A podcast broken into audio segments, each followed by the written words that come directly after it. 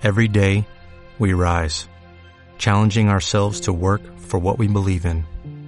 At U.S. Border Patrol, protecting our borders is more than a job, it's a calling.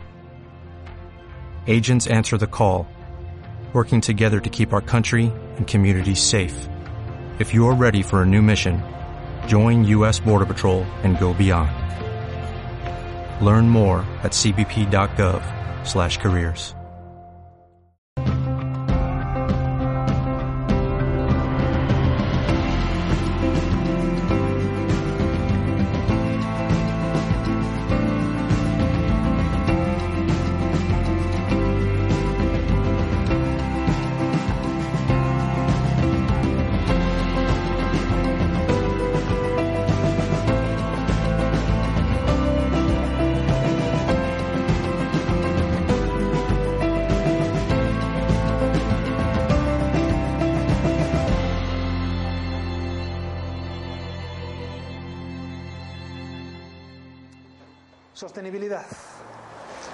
Lo que os voy a decir parece un contrasentido frente a lo que realmente esperáis, pero es que no hay nada que sea totalmente sostenible. Es decir, toda actividad humana tiene una componente de no sostenibilidad, de tal manera que en el planeta o en las personas o en la parte económica siempre hay un impacto. De tal manera que mm, cuando alguien nos dice esto es sostenible, Mm, siempre hay que poner ahí algún tipo de pregunta. Sí. Sí. Pero lo primero es empezar por el principio, ¿no? ¿Qué es la sostenibilidad? Eh, hay una definición que es muy bonita, que es la de que nosotros no hemos heredado la tierra de nuestros padres, sino que se la estamos pidiendo prestada a nuestros hijos. Esa definición, que es muy bonita, obvia, digamos, una serie de cosas. Para mí la definición que más me gusta es aquella de las tres P's, lo que llaman el People, Profit and Planet. Es decir, aquella en la que se tiene en cuenta a las personas, la parte económica y al planeta. Las tres al mismo nivel. ¿Vale? Y claro, llegado a este punto, en todo hay grados. Es decir, al igual que en la riqueza hay unos pocos euros hasta tener miles de euros, en los conocimientos hay desde unos conocimientos básicos hasta ser erudito en algo, en la conciencia, desde tener un nivel bajo de conciencia hasta ser una persona iluminada, en esto de la sostenibilidad hay también muchos grados. Y por eso hemos pintado aquí esta diana, que sería un poco una diana de la sostenibilidad, donde vamos a hablar de tres niveles, que sería aquello que no es sostenible, lo que es sostenible y un concepto que no sé si os suena mucho o no, que es lo que hemos denominado la sostenibilidad consciente, ¿vale? Entonces, primero lo primero, vamos a ir a, a derribar algunos mitos, ¿no? Porque, por ejemplo, lo eco, parece que lo eco es sostenible, ¿no? a cualquier cosa le pones eco, por ejemplo, a un coche, le pones eco y parece que el coche es sostenible, cuando es lo más insostenible que hay, porque todo la cantidad de materiales para su elaboración, la energía, las emisiones, los residuos que genera, porque que yo sepa sigue teniendo ruedas, sigue teniendo que haber un desecho final de residuos, con lo cual lo eco, incluso cuando hablamos de los cultivos ecológicos, bueno, puede estar hecho sin abono químico, puede cumplir con los ciclos de maduración naturales, pero luego hay un transporte desde la zona de producción, donde a lo mejor lo compras por internet y acaba en una ciudad a 600 kilómetros. Eso, que yo sepa, en la antigüedad no ocurría. Y eso es un impacto sobre el planeta exactamente igual. Con lo cual, eso que es eco es un eco, digamos, relativo. ¿Vale? Con lo cual, lo primero decir que el eco no siempre, el comercio justo. El comercio justo ya sabéis que es un, normalmente un incremento en el precio de un determinado artículo para que ese incremento sea repartido en mayor cantidad para los productores, normalmente de zonas desfavorecidas o países en vías de desarrollo, se quitan una parte de intermediarios y el final, digamos, le llega al cliente. Eso está muy bien, pero no es más que otra manera diferente de repartirnos la tarta. ¿Por qué? Porque de la misma tarta, una parte más grande le llega al fabricante, pero claro, los intermediarios, que tan mala prensa tienen, si yo trabajo en un intermediario y lo eliminan, para mí no es nada sostenible porque me he quedado sin trabajo, me he quedado sin una de las P's, ¿vale? El profit. Otro de los temas que está muy, muy mal visto, los beneficios empresariales. Claro, y es cierto, ganar dinero a costa de cualquier cosa no es sostenible. Pero realmente, ¿por qué no tener beneficios cuando realmente esos beneficios pueden ayudar a muchas personas? La clave ahí es qué relación tenemos con el dinero. Es decir, cuando la gente cree que el dinero es malo, acumular dinero es malo. Bueno, lo decía uno de los maestros budistas, aquel que tiene más dinero es el que puede ayudar más a sus semejantes. La clave está en para qué estás usando ese dinero. Y otra de las cosas que tienen muy buena prensa, todas las causas filantrópicas. El concurso de piano, el dinero que se da para hospitales, para niños, todo eso está muy bien. Pero claro, hay que ver de dónde sale ese dinero. Y si ese dinero sale de un modelo de negocio donde al final estás explotando gente o estás, digamos, generando una cantidad descomunal de residuos, sí, está muy bien. No digo que esas causas, y no quiero que se me malinterprete, las causas filantrópicas, el comercio justo, lo eco o el tener beneficios está bien, pero eso son solo una serie de impactos sobre la diana. ¿Vale? Y lo que hay que desmitificar un poco es que eso es sostenible. Porque si es, en el caso de una empresa que dona a, diferentes organizaciones, si se acaban los beneficios, se acaban las donaciones. Con lo cual, ¿dónde está la sostenibilidad? Bueno, pues llegados a este punto, vamos a hablar de las tres P's. La primera de las P's que es el people, las personas, es decir, cómo impacta esto. La segunda,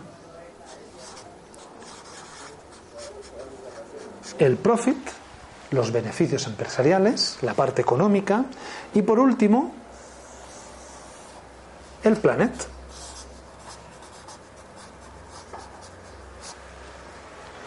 Y para cada una de estas tres vamos a ver cómo entra esto dentro de la diana de la sostenibilidad. ¿Vale?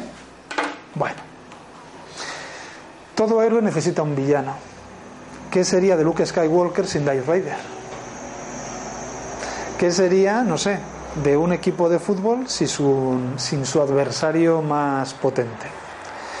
Para que existan, digamos, los buenos, entre comillas, tienen que existir los malos. En la parte de people, cuando hablamos de impactos en la sostenibilidad, es decir, bueno, ¿qué ocurre? Pues en la parte de people hablamos de las organizaciones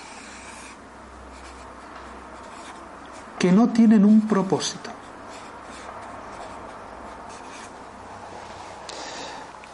Estaba un día en un restaurante hablando con, un, con el dueño del restaurante y le preguntaba de estrella Michelin y le preguntaba, oye, ¿para qué tienes tu negocio? Y me dijo, hombre, para ganar dinero. Y dije, no, no, no, para. Eso es una necesidad. Lo que nos enseñan las escuelas de negocios es que los negocios están para maximizar los beneficios. Y eso es una estupidez. Porque si tan bueno es el modelo, ¿por qué la mitad de los negocios cierra el primer año? El maximizar los beneficios, o sea, el tener beneficios, o por lo menos no perder, es una necesidad pero no es obviamente lo que tenemos que buscar en un negocio. Volviendo a la parte de personas, que me he ido un poquito a la parte de profit, en la parte de personas la gente eh, en este tipo de organizaciones donde no hay un propósito, me vais a permitir dibujarlo de esta manera,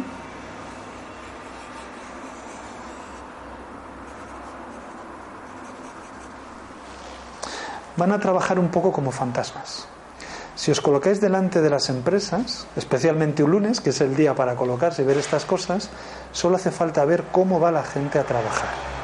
La gente va sin motivación alguna. ¿Por qué?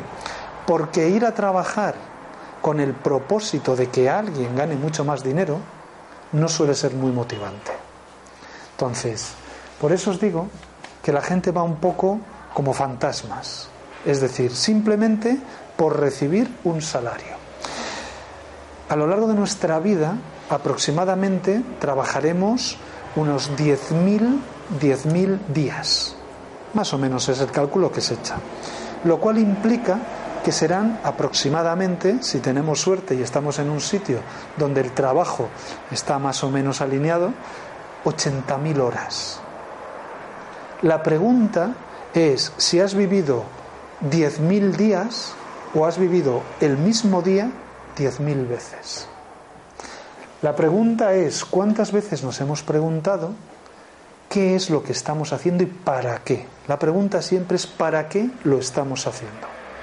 Entonces, las organizaciones no sostenibles no tienen más propósito que ganar dinero.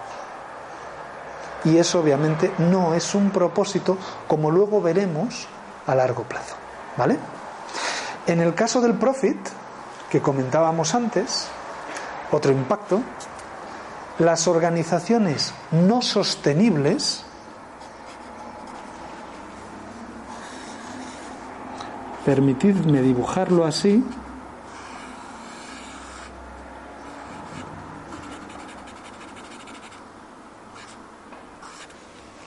lo que tenemos aquí es que la gente lo que se dedica es única y exclusivamente a buscar dinero.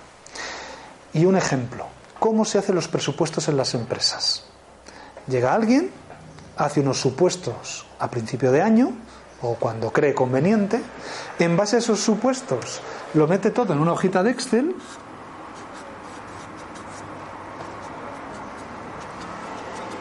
y a partir de ahí se tiene que cumplir porque si no se empiezan con las desviaciones, que los financieros siguen y eso empieza, bueno, pues es que no llegamos al presupuesto, es que vamos desviados, tenemos que hacer recortes, es decir, sufrimiento y más sufrimiento, cuando ninguno sabemos si vamos a amanecer mañana. ¿Cómo es posible que manejemos información que toda, todo esto lo genera nuestro ego, nuestra mente? Es decir, no, no, va a ocurrir esto con estas presuposiciones, entonces voy a gastar, voy a ganar, voy a hacer. Bueno, cuando se cayeron las Torres Gemelas, se cayeron todas estas cosas. Con lo cual, como leí el otro día, todos nos creemos muy poderosos y muy inteligentes hasta que va un día y nos morimos. Y hombre, si tan listos somos y tanto sabemos, ¿no? ¿Cómo es posible que nos pasen estas cosas? Con lo cual, lo que ocurre en las organizaciones no sostenibles es que lo que se busca es maximizar, vuelvo a lo mismo, el beneficio. Luego veremos que en las sostenibles no. Y el tercero de los impactos, que es en el planeta, donde lo que tenemos aquí es el consumo, voy a llamarlo irresponsable.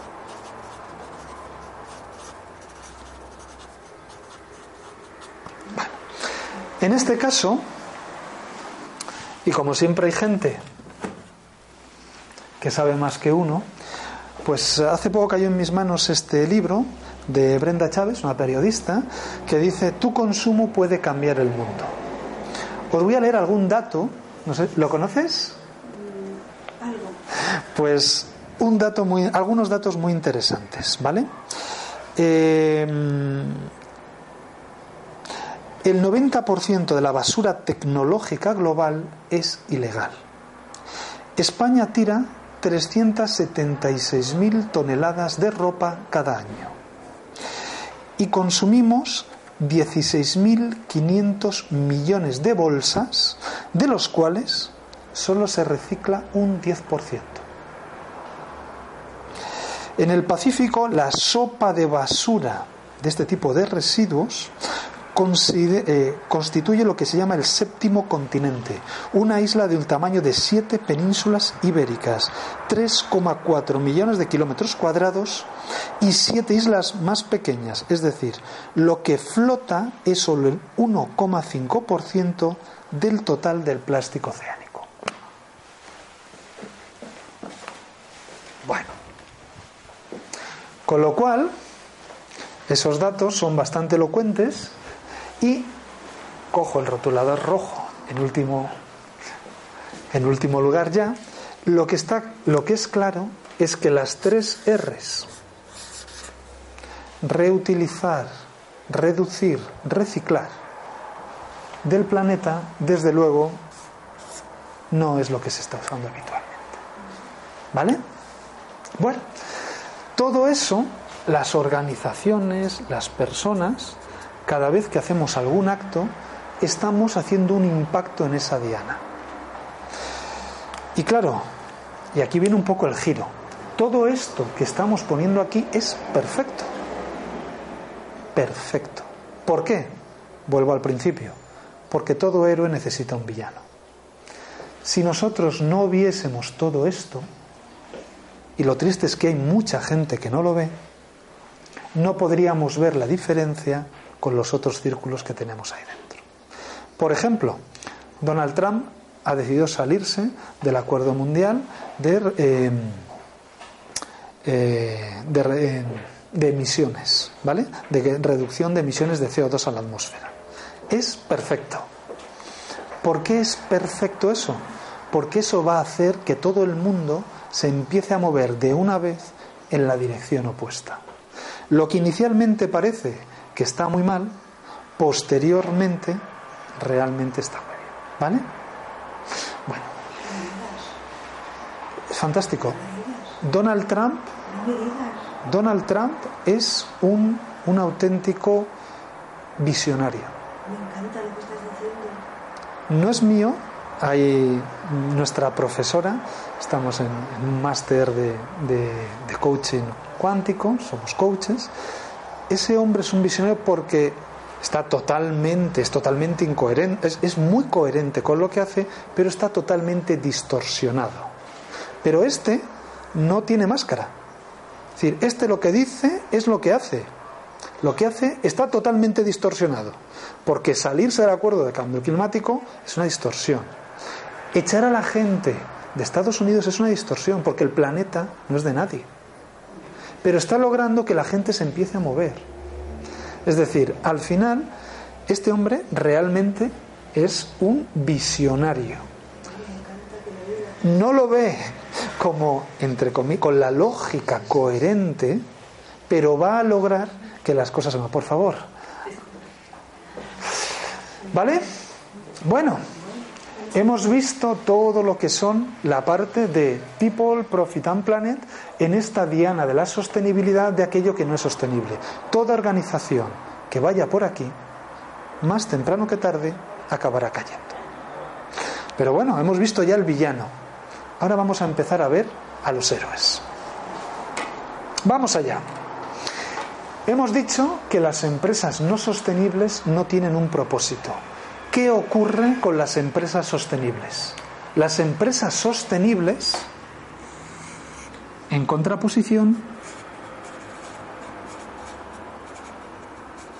tienen un propósito. ¿Cuál es el propósito de esas empresas?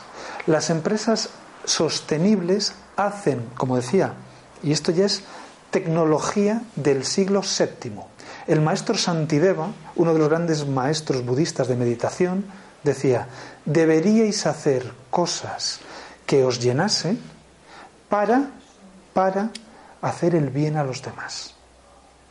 Disfrutar haciendo el bien a los demás. Entonces, en las empresas con propósito, el propósito es un propósito de ayuda, donde lo que se maximiza, y eso lo veremos luego, no es el beneficio. Lo que se maximiza es el beneficio para los demás.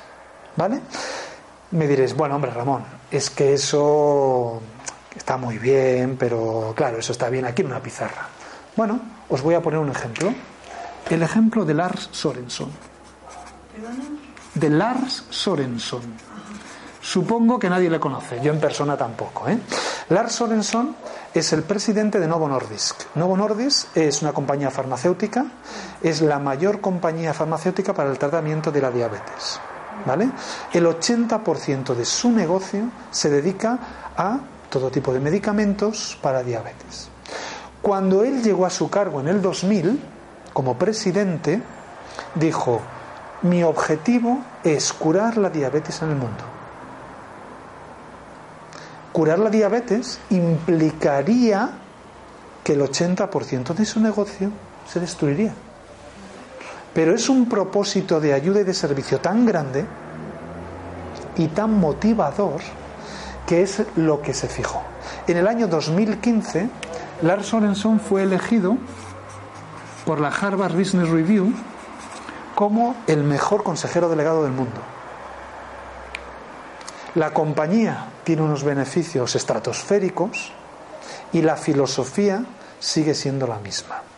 La gente entonces le preguntaba, hombre, vale, vale, esto es, pero ¿qué hay de lo mío? Es decir, vamos a suponer que lo logras y que acabas con la diabetes. ¿Y mi trabajo? Y la respuesta es, habremos logrado algo tan grande que a ninguno de nosotros nos faltará trabajo en cualquier otro sitio. ¿Vale? Con lo cual, estas empresas tienen un propósito. Bueno, ¿qué ocurre con la parte del beneficio? Bueno, otra empresa es Google. Los beneficios de Google son estratosféricos. ¿Sabéis cuál es el propósito de Google? Os lo voy a leer, que lo tengo por aquí, no quiero pisarle a Google su propósito, ¿vale? Organizar la información del mundo y hacerla universalmente accesible y útil. Todos usamos las búsquedas, sí, por supuesto, mira, hombre, pero Google hace dinero. ¿Y qué problema hay con que haga dinero? ¿Vale? Como veis, los propósitos son más que interesantes. Bueno, en cuanto al beneficio, ¿vale? Las empresas sostenibles ponen el dar antes que el recibir. Y de nuevo, tecnología de hace cientos de años, el budismo. Los budistas dicen que si quieres tener una rosa, planta la rosa en un jardín ajeno. Los, occidentales, ¿qué hacemos? Vamos a comprar rosa, si somos españoles, se la levantamos si podemos, que es más rápido y más barato, ¿no? Exagerando un poquito. Pero los budistas dicen no, planta la rosa en jardín ajeno y de alguna manera esa rosa te llegará a ti. Eh, vamos a seguir con esto, porque es muy interesante, ¿vale? Porque aquí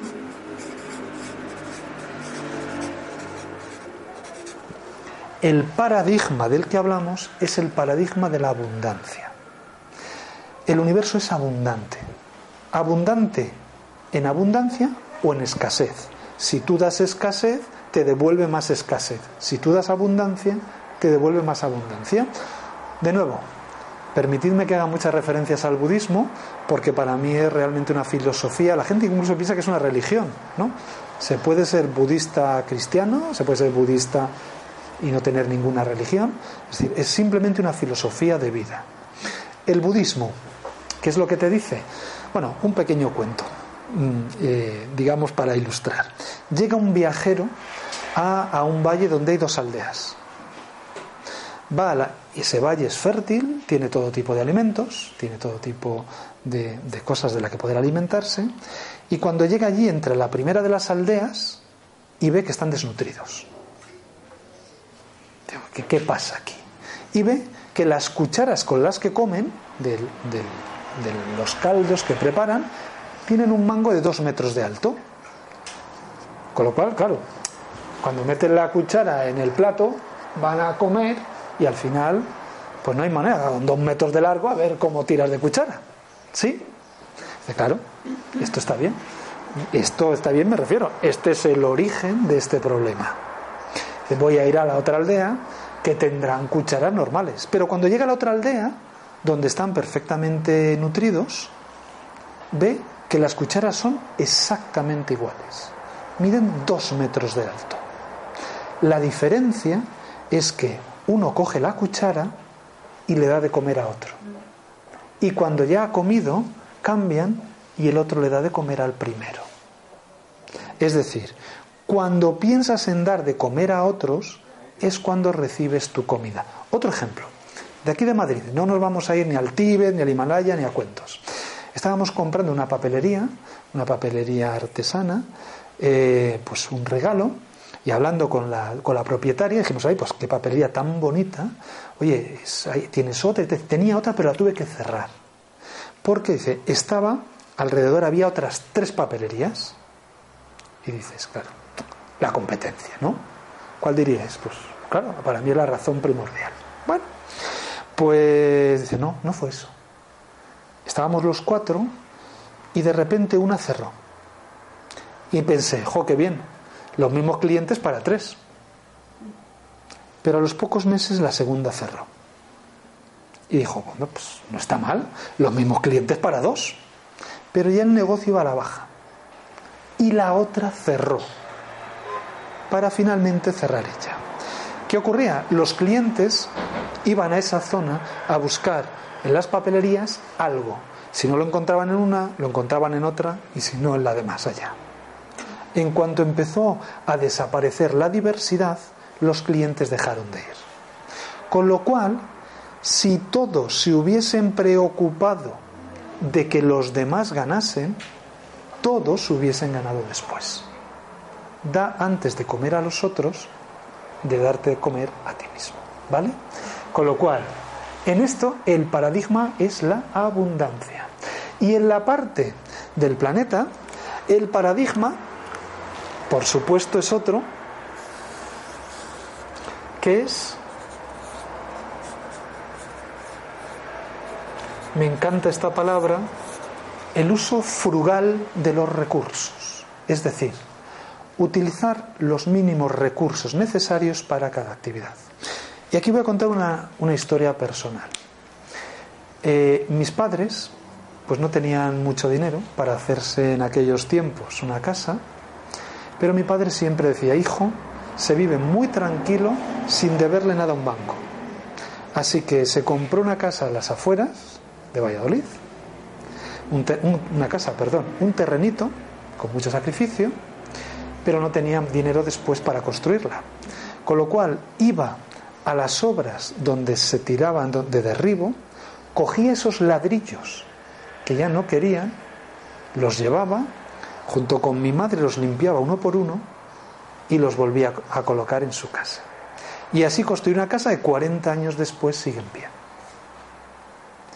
Lo que levantó la casa ya no fue la reutilización de los ladrillos lo que hizo que la casa se construyese fueron los recursos inmateriales, es decir, la determinación, su afán de superación, su dedicación, su sacrificio. Eso fue mucho mayor que el uso ya frugal de los recursos.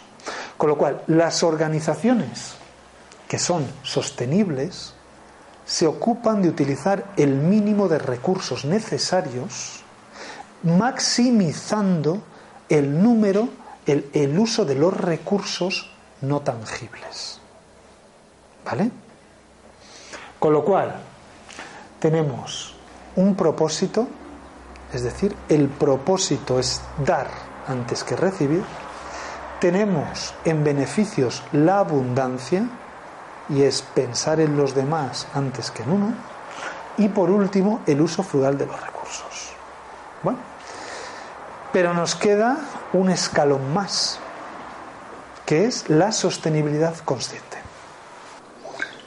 ¿Por qué le llamamos sostenibilidad consciente? No queremos decir que lo que hemos hecho aquí, estos impactos, no sean conscientes. Como todo, todo lo que vamos haciendo nos va acercando y es bueno. Es decir, todo lo que sea acercarnos al centro de la diana es perfecto. Todo es perfecto, de hecho. Pero esto realmente tiene una dimensión superior, que es cuando incorporamos la conciencia dentro de cada una de estas partes. Es decir, cuando apelamos a esa esencia que hay dentro de cada uno de nosotros, porque al final, si hablamos de nosotros es así, pero las empresas que son.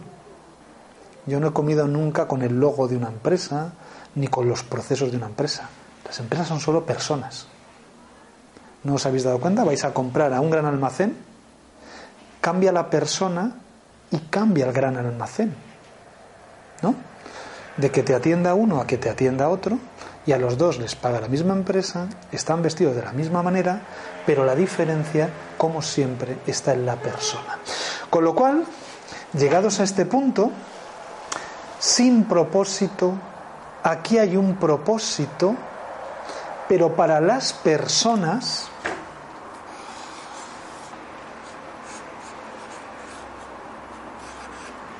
La clave está en fluir. Es decir, organizaciones donde no hay esos métodos, ese rigor. No quiere decir que no haya una manera de hacer las cosas, pero la gente fluye. La gente no llega con cara de fantasma los lunes. La gente va a trabajar porque hay un propósito superior, pero va fluyendo. Y me diréis, hombre Ramón, eso está muy bien, pero eso no se lo cree nadie. Bueno, pues si entráis en W punto Vinci, dejadme verlo, Vincit punto FI, esto es una empresa finlandesa donde no hay jefes. No hay jefes. Solamente hay un jefe si el empleado pide tener un jefe. Y su trabajo fundamentalmente es de ayudar. ¿Vale? En 10 años, cero despidos. La empresa son 300 personas y fue elegida en el 2016 como el mejor lugar para trabajar en toda Europa. La gente va simplemente a trabajar pero no hay jefes, no hay horarios, no hay medidas. Cada uno es responsable. Y eso tiene un grado brutal de presión sobre uno mismo. Yo que he trabajado en el mundo empresarial corporativo, para mí la mayor cadena era cuando, por ejemplo, en mis liquidaciones de viaje ya no tenía ningún jefe que me las firmase. Me las firmaba yo mismo. O sea, cuando siempre tenía un jefe, yo sabía que lo hacía perfectamente, pero se lo entregaba y ya estaba mi responsabilidad. Jamás tuve un problema. Pero cuando tú tienes que firmarte lo que tú te has gastado, que en algún momento pueden auditar y tal, la presión sobre ti mismo, cuando lógicamente guardas una coherencia con lo que predicas, es enorme. Dicen que no hay nada más pesado que las cadenas de la libertad en este tipo de organizaciones donde se fluye, la responsabilidad de cada uno sube a otro nivel. ¿Sí? Bueno, y en este fluir ocurre una cosa muy curiosa, que son los de repentes. De repente aparece gente que necesitas para hacer lo que tienes que hacer. Y que ni tan siquiera... Os voy a contar una pequeña anécdota, ¿vale? que no tiene por qué ilustrar nada, pero el otro día estábamos pensando, oye, eh, contratamos, no contratamos la grabación de la, de la conferencia que dio Almudena hace muy poquito sobre Enneagrama, que alguna de las personas de la sala estuvo, ¿vale? ¿Qué hacemos? Bueno, pues mira, vamos a dejarlo fluir, ya se nos ocurrirá. De repente, sin haberlo pedido, aparecen los señores de Mindalia Televisión y le ofrecen grabar la conferencia. Qué curioso, ¿verdad? ¿Desde dónde? Desde el fluir. Yo voy a hacer una conferencia. Mi misión es mostrar a la gente algo que tiene un propósito y de repente aparecieron los señores de Mindalia y nos grabó la conferencia, gracias a lo cual también se está grabando la mía. de repente. ¿Queréis otra muy graciosa? Necesitaba echar una carta en un buzón. Y por mi barrio me he trasladado, pues no sé dónde estaban los buzones. Digo, bueno, pues le voy a preguntar al portero, ¿no? Bueno, bajo y el portero no está del edificio. Bueno, total, ya, ya preguntaré. Me voy a comprar al supermercado y hay una señora, pues la dejo pasar en la caja y tal, muy amable y tal. Paga la señora y se va, pago yo mis cosas y me voy. Y vamos los dos, llego yo primero a la panadería y aparece la señora, otra vez. Y estamos los dos allí pidiendo tranquilamente, tal, pues qué bien, pues ahora estoy yo delante. Y de repente aparece un hombre por detrás, dice, ¿me disculparán? ¿Sabrían ustedes dónde hay un buzón? Y dice la señora, sí, suba a la derecha. Un de repente. Eso es lo que se llama una sincronicidad. Cuando las cosas ocurren sin que uno vaya, pues decir, todo viene a ti. Fluir. La clave es fluir. Cuando uno fluye, no hay esfuerzo. El segundo, en cuanto a beneficios, las empresas inconscientes buscan el dinero a toda costa. Las empresas que tienen ya una sostenibilidad buscan la abundancia. Pero las empresas conscientes lo que realmente están preocupadas es de el proceso, no el resultado.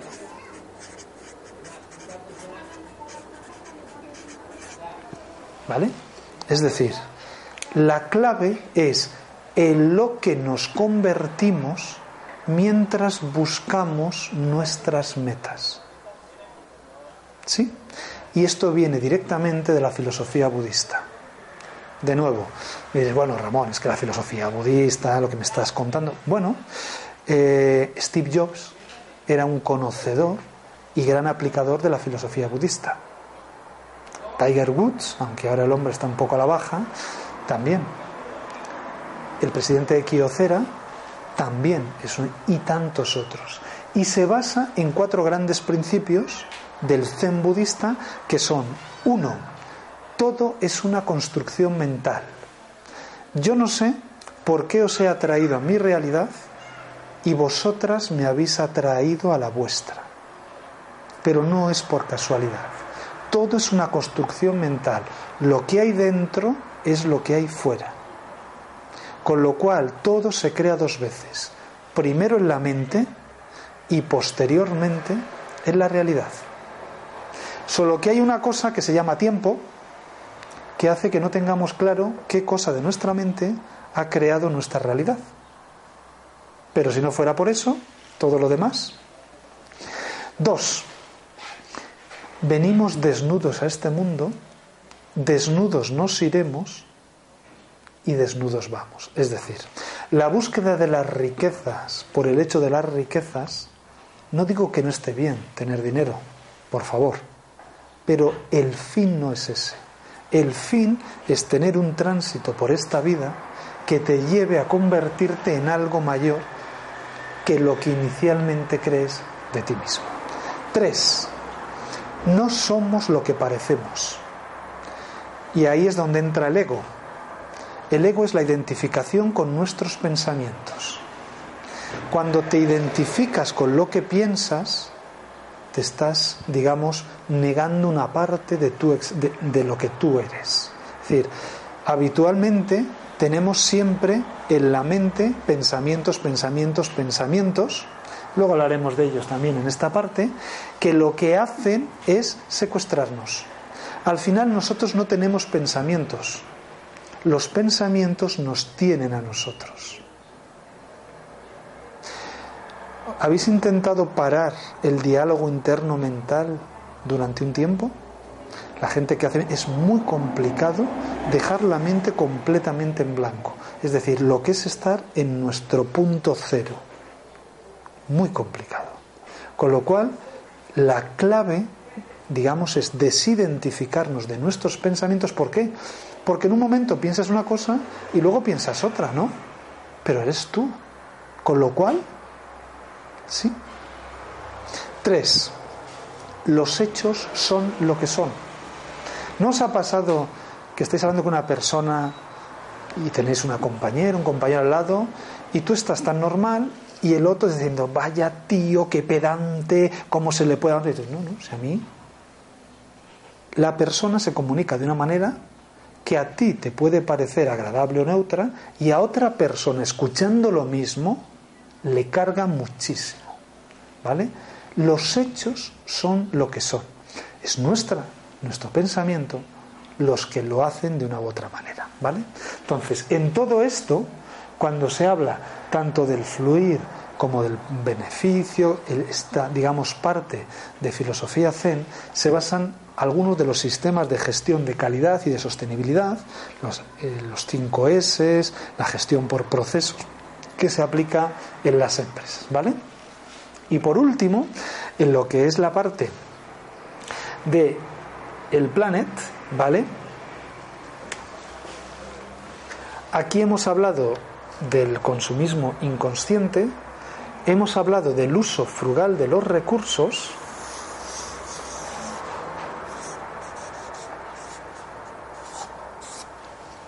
y aquí vamos a hablar del vacío. El vacío lo contiene todo. Normalmente siempre nos fijamos en los recursos materiales, pero realmente dicen que si pusies, que si quitásemos todo el vacío que hay en el universo, el universo en sí en materia cabría en un terrón de azúcar. Esto dicen los físicos cuánticos. Nosotros somos vacío. Dígame Ramón, que no, que somos sólidos. No. A nivel molecular, los átomos hay más vacío de lo que hay de, más, más vacío que materia. Entonces, el vacío, y cuando hablábamos de los pensamientos, los pensamientos son los que generan la contaminación. Mira, Ramón, ¿cómo me cuentas eso? En manera muy simple. Yo tengo un pensamiento de que necesito no sé qué cosa, la compro para después, en muchos casos, no utilizarla, utilizarla una pequeña cantidad de tiempo y tirarla. ¿Todo de dónde ha venido? De un pensamiento de necesidad. Si hubiésemos tenido la mente en blanco o nos hubiésemos preguntado para qué lo estamos comprando, quizá cambias. Dice que al día más o menos hay 60.000 pensamientos. De esos 60.000 pensamientos, el 95% son negativos todo eso genera una carga que acaba finalmente en el planeta. Porque no os habéis notado que os cargáis cuando la cabeza venga y venga y venga a dar vueltas, toda esa energía acaba en alguna parte, que es en el planeta, en forma material o en forma inmaterial. ¿Vale? Con lo cual, el vacío lo contiene todo. Fijaos una cosa, no sé, no sé si tenéis jardín. Los que tengáis jardín, solo hay que hacer una cosa para que crezca el jardín. Nada. Tú dejas un jardín y aquello se llena de plantas, pero vamos, volando. ¿Qué pasa? Que no son las plantas que te gustan. No, es que yo quería rosas, quería esto, lo otro, no, no, sale lo que sale. Pero no hay que hacer nada. Y esa es una parte, digamos, de este paradigma consciente no tienes que hacer nada, todo viene a ti. ¿Dónde está el buzón? Viene a ti. ¿Vale? vale. Bueno, hemos visto, digamos, las tres grandes diferencias de la sostenibilidad. Hemos visto al, al bueno, digamos, de la peli, vamos, al muy, muy, muy bueno, el extraordinario, y hemos visto al villano. ¿Sí? todos son necesarios y todo es perfecto. No hay en esto, aunque he dicho bueno y malo, realmente esos son términos para hablar. Hay cosas más inspiradoras y cosas menos inspiradoras. ¿Sí? Hasta aquí, ¿alguna pregunta? ¿Alguna cosa que os haya llamado la atención? ¿Aspiráis? ¿Sí? Bueno, pues nada, vamos a ir a la segunda parte que os he prometido que vamos a ver 10 maneras de implantar un sistema de sostenibilidad, ¿vale? Y nos vamos a fijar, obviamente, en la parte más sostenible y en la parte de sostenibilidad consciente. ¿Sí? Pues venga. Y en esto, pues me voy a ayudar de unos posits. Entonces, primero, cuando hablamos de sostenibilidad, lo primero es establecer los cimientos, es decir, ¿de qué hablamos? Al principio de esta charla hemos hablado del People, Profit and Planet. La gente tiene que entender que cuando se habla de sostenibilidad se hablan de las tres cosas al mismo tiempo con la misma importancia. No es más importante el beneficio económico que las personas. No es más importante el planeta el beneficio económico. Todo al mismo nivel, ¿vale? Pero eso es establecer unos cimientos muy sólidos. Cuando hablamos de sostenibilidad consciente, hablamos de construir en la arena. ¿Qué significa eso? Que todo es fluir. Lo que hoy puede ser de una manera, mañana puede ser de otra. Es decir, simplemente nos tenemos que dejar llevar. ¿De acuerdo? El segundo, cuando hablamos de sostenibilidad, tenemos que hablar de cambiar el paradigma. El paradigma es la manera en la que vemos las cosas. ¿Vale? De verlo de manera inconsciente a verlo de esa manera sostenible, hay un cambio. Una pregunta. Si os dijese cómo dibujaríais una moneda, ¿cómo lo haríais? ¿Un círculo? ¿Sí? ¿Todas haríais un círculo? Y si yo os dijese que una moneda es esto? Es un billete puesta de canto. Muy bien, es una moneda puesta de canto. Todos, todos pensamos que una moneda es redonda, de saque. La persona que se le ocurrió esto fue el que antaño, hace muchos años, ya que ya soy a peinocana, se me ve, las máquinas se ponía la moneda y se empujaba. Y solo se podía meter un tipo de moneda. En el momento en que se puso de canto, ya se podían utilizar distintos tipos de moneda. Eso es cambiar el paradigma, es ver lo mismo de distinta manera. Pero en un nivel de sostenibilidad consciente, lo que hay que dar un cambio ya no solo es de paradigma, sino de nivel de conciencia. Y cuando hablamos de nivel de conciencia es la propia conciencia de uno mismo. Es decir, cómo percibimos a nosotros y a nuestra realidad. Cuando hablamos de sostenibilidad, lo que hay que pedir es que la gente se implique. Hay que atraer a la gente con proyectos interesantes de reducción de huella de carbono, de aprovechamiento del agua, de reducción de residuos, de eh, mejores horarios laborales, de beneficios. ¿Vale? Y para eso se pide la implicación, porque eso atrae. Pero realmente, en la sostenibilidad consciente, hay que dejar que los niños se acerquen a ti. Es decir, la gente que está en tu vibración es la gente que vendrá a ti. Tú no tienes que buscar nada. Todo viene a ti. Y lo digo por experiencia.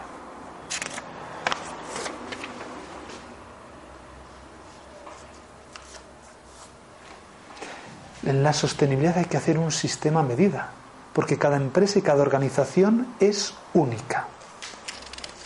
Pero cuando hablamos de sostenibilidad consciente, ese sistema se diluye porque cada ser es único. Y aunque en el fondo la conexión es total, porque todos al final somos energía. Y eso no es una idea de, al final, todos somos energía. Consumimos energía con los alimentos, ¿vale? Que es para lo que lo necesitamos.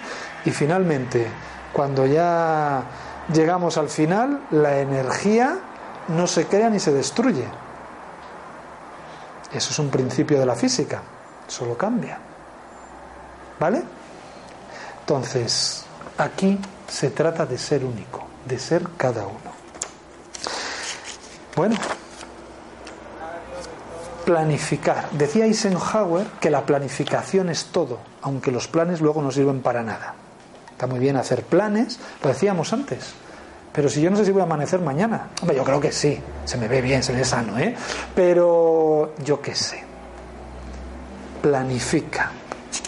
Bueno, esta ya la hemos dicho. En contraposición, fluye. No hagas planes. De repente aparece una llamada de teléfono, de repente aparece una persona, de repente, los de repente, ¿qué haces? Pues bueno, coges las cosas como vienen y las aceptas. Cuando las aceptas es cuando desaparece el sufrimiento. El sufrimiento es no aceptar una realidad. En el momento en que lo aceptas, de nuevo, filosofía zen, lo que resistes persiste, lo que aceptas se transforma. En cuanto aceptas tu realidad, todo cambia. Está bien, fijar objetivos, tengo que llegar a, tengo que ser algo, tengo que ser, y eso está muy bien. Pero en nuestra filosofía, la clave es disfrutar del camino. Yo, digamos, he pasado ya más de 45.000 horas trabajando en organizaciones a nivel mundial, ¿vale? Y os garantizo que el perseguir objetivos nos va a llenar. Como escuché antes, eh, antes, como escuché un día, si tu casa, si tu pareja, si tu coche no te llenan, el siguiente tampoco lo hará. O estás lleno de ti mismo, o todo lo que hay afuera no lo va a sustituir. No os estoy diciendo que no tengáis pareja, que no tengáis casa, no tengáis coche. Os digo que eso no os va a llenar. Y de nuevo, lo digo por experiencia. Lo que de verdad llena es lo que uno lleva dentro. Dicen que la gente que trabaja ayudando a otros nunca está triste. ¿Habéis visto cooperantes? ¿Habéis visto gente que venga de esos sitios?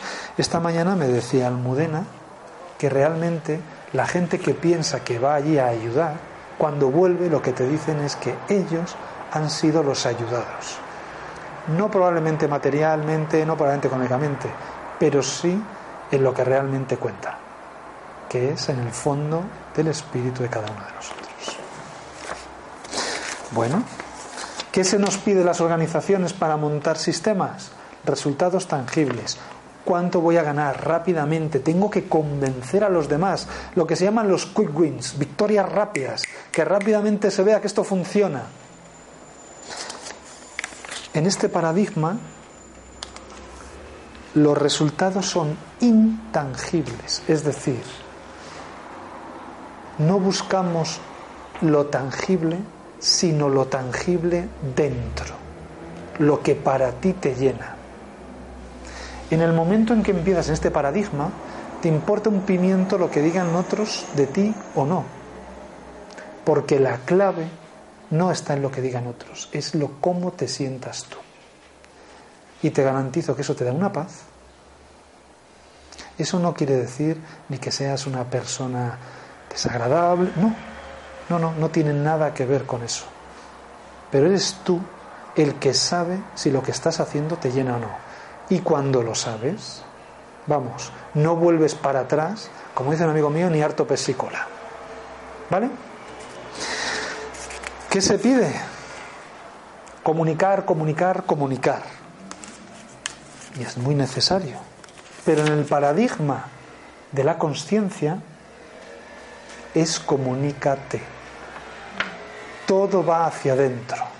Como dice nuestra, una de nuestras maestras, es el disparo hacia adentro. Siempre ponlo todo en ti. El afuera no existe.